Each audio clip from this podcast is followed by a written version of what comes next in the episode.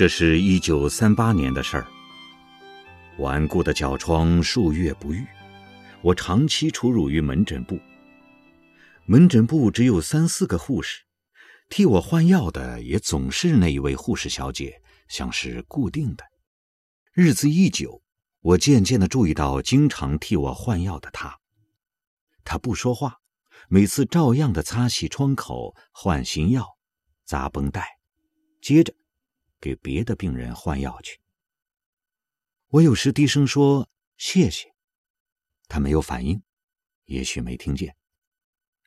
他文静、内向，几乎总是低着头工作，头发有时覆过额头。他脸色有些苍白，但是我感到很美。梨花不也是青白色的吗？自从学艺之后，我一度不喜欢桃花，认为俗气。他微微有些露齿，我想到《浮生六记》中的芸娘，也微微露齿。我陶醉于芸娘式的风貌。福楼拜打过一个比方，说：“寂寞是无声的蜘蛛，善于在心的角落结网。”我不是蜘蛛，但我感到心底似乎也在结网了，无名的网。十八岁的青年的心应该是火热的、澎湃的，没有被织网的空隙。我想认识她，叫她姐姐。我渴望宁静沉默的她，真的是我的亲姐姐。我没有姐姐。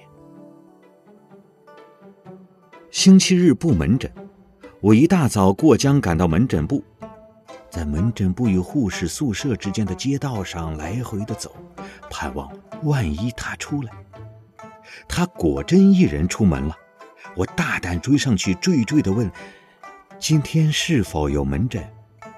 显然是多余的话，但他善意的答：“今天休息。”我居然敢于抓紧千钧一发的时机问他尊姓，他说姓陈。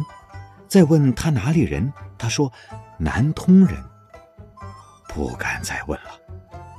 我还推说，因为收不到江苏的家信才打听消息，然后满足的，心砰砰的跳，在漫天大雾中渡江回老鸭溪去了。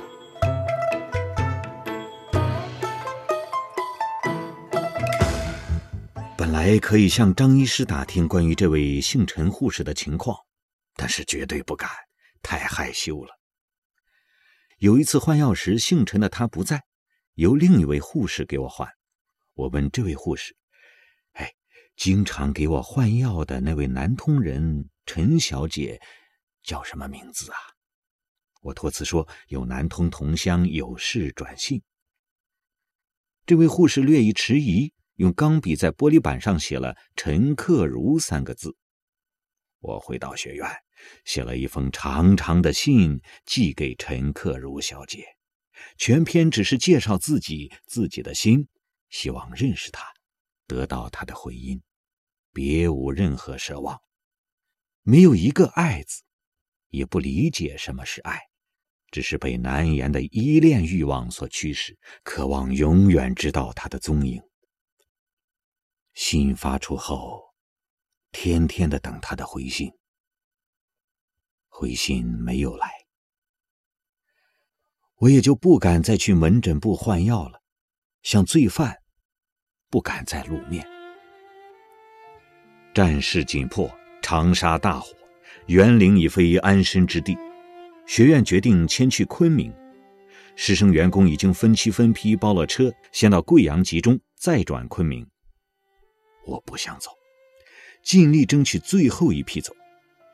然而最后一批的刑期也终于无情的到来了。我仍然没有盼到陈克如小姐的回音。我和子木一直留到最后才离开园林，同学中只剩下我和子木两个人了。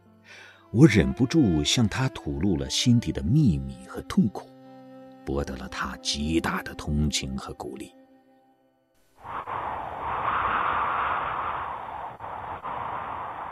非离开园林不可的前夜。冒着狂风，子木陪我在黑夜中渡过江，来到护士宿舍的大门口。我带了一幅自己最喜爱的水彩画，预备送他做告别礼物。从门口进去是一条长长的幽暗过道，过道的尽头有微弱的灯光。我让子木在门外街角等我，然后自己悄悄摸进去，心砰砰的跳。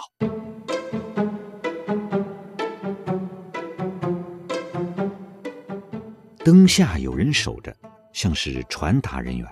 他问我找谁，我壮着胆子说找陈克如。他登上破旧的木头楼梯去，我于是又退到阴暗处看动静。楼梯格格的震动，有人大步下楼来，高呼：“谁找我？”是一个老太太的声音。我立即回头，拔腿逃过门道，到门外找到子木。他迫切地问：“见到了吗？”我气喘的不能说话，一把拉着他就往江边跑。待上了渡船，才诉说惊险的一幕。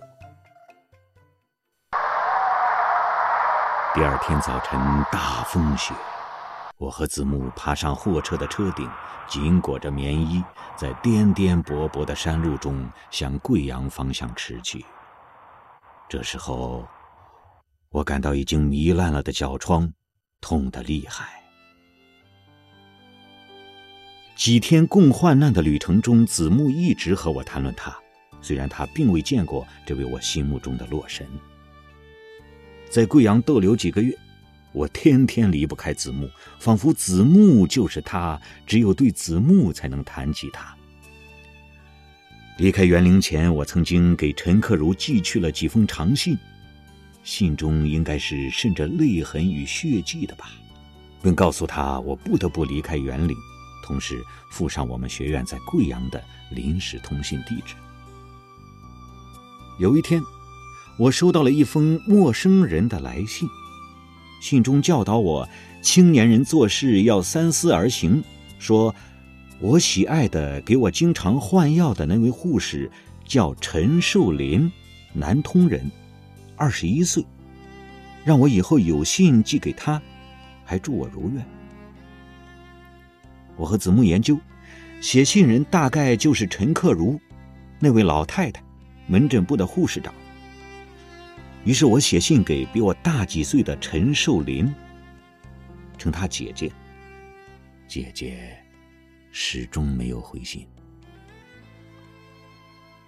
我们遇上了贵阳大轰炸，惨不忍睹。有一天，我和子木在瓦砾成堆的街头走，突然发现了门诊部的几位护士。他也在其中，他们也迁来贵阳了。悄悄的告诉子木这一惊心动魄的奇遇，我们立即远远的跟踪着他们。见他们到一刻字摊上刻图章，我们随后也到这个摊上，假意说是刻章，暗中查看刚才那几位刻章者的姓名。果然，其中有陈树林，千真万确了。最后。一直跟到他们要进深巷中去，我不敢进去，因为容易暴露。由子木一个人进去，他看准他们进入了玉秀里八十一号的住宅宿舍。我接着写信寄到了本市玉秀里八十一号，心想也许从贵阳寄园林的信，他没有收到。然而本市的信寄出多日，依旧音讯全无。贵阳经常有轰炸，每闻警报，人人往城外逃命。我们宿舍在城边，我听到警报便往城里跑，跑到玉秀里的巷口。我想他也许将随着人流经过巷口奔出城去。但是经过多次守候，每次等到城里人都跑光了，始终没有见他出来。大概我迟到了，于是。不管有无警报，我清晨六点钟前便在玉秀里巷口对面一家茶馆边等待，一直等到完全天黑，而且连续几天不间断的等。我心想，他总有事会偶然出门吧。然而，再也没有见到他的出现。我记得我在当时的日记中还记述了从清晨到黑夜，巷口的空气如何在分分秒秒间递变。有一次，突然见到他的同事三四人一同出来了，我紧张极了，但是其中没有他。他的同事们谈笑着，用手指点我守候的方位，看来他们已经发觉了。我也许早已成为他们心目中的傻子，谈话中的笑料。我不得不永远离开，不敢再期望见到他的面，或他的倩影。此后，我终生对白衣护士存有敬爱之情，甚至对白色也感到分外的高洁、分外端庄、分外俏。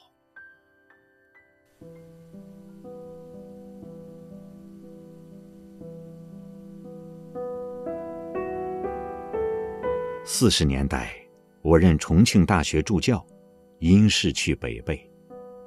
我发现江苏医学院的附属医院就在北碚了，于是到传达室查看职工名牌，陈克如居然还在，但是陈寿林已经不知去向。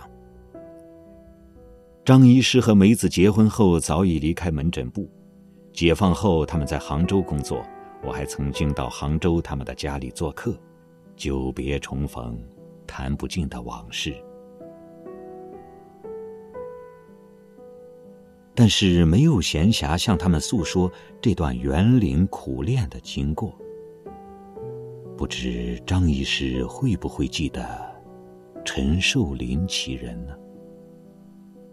他如今在人间何处啊